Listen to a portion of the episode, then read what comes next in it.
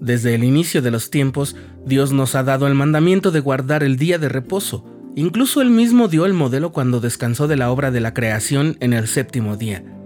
Ese mandamiento ha sido una señal inequívoca de devoción al Señor, quien se ha referido al día de reposo incluso como una delicia para nosotros. Estás escuchando el programa diario presentado por el canal de los santos de la Iglesia de Jesucristo de los Santos de los Últimos Días.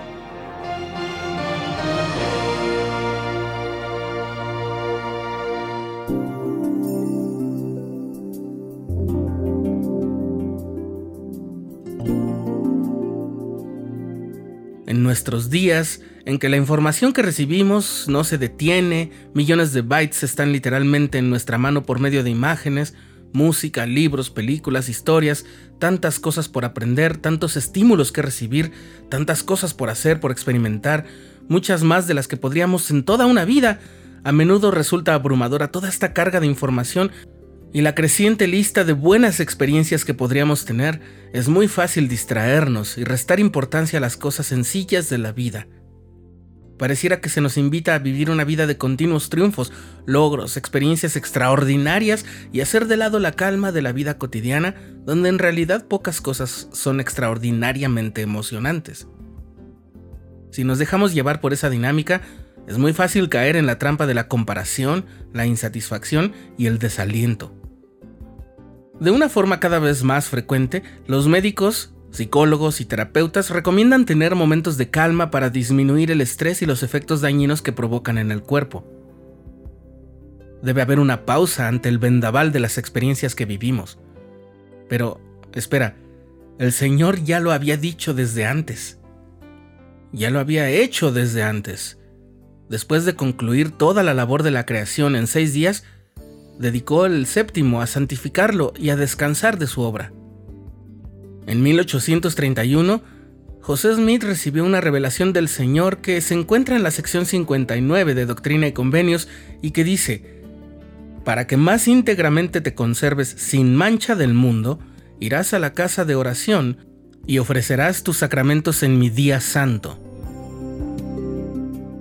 Detener nuestra ajetreada vida durante un día a la semana puede resultar complicado en esta vida moderna, pero hacerlo y recordar a nuestro Salvador y su expiación, participar de la Santa Cena y reflexionar en nuestra vida puede brindarnos más bendiciones de las que calculamos. Cada semana tenemos la oportunidad de tener momentos sagrados para evaluar nuestra vida, arrepentirnos si es necesario, y a lo largo del día dedicar tiempo a las cosas espirituales que nos ayudarán a mantenernos en el camino que nos llevará de regreso a nuestro hogar celestial.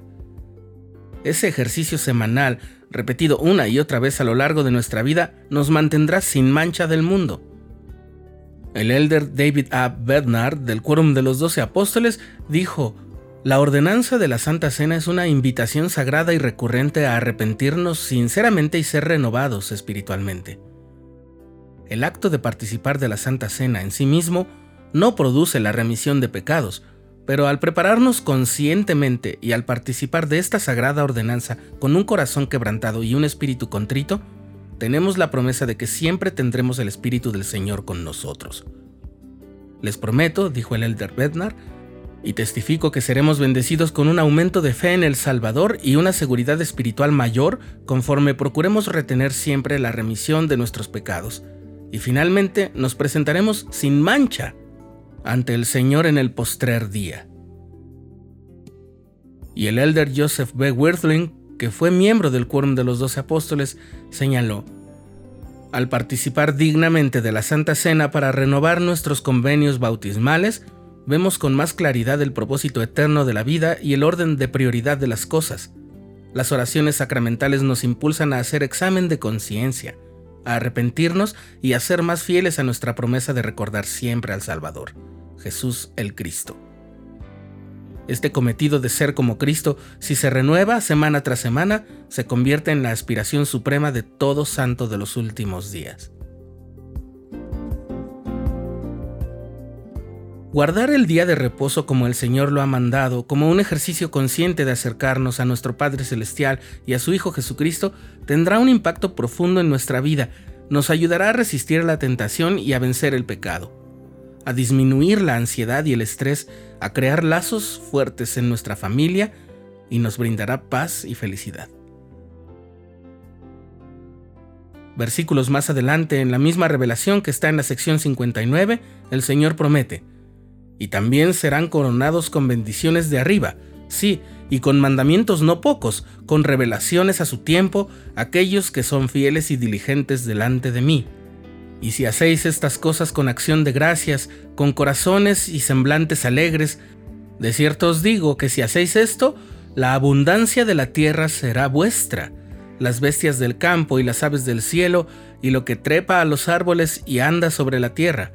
Sí, y la hierba y las cosas buenas que produce la tierra, ya sea para alimento o vestidura, o casas o alfolíes, huertos, jardines o viñas.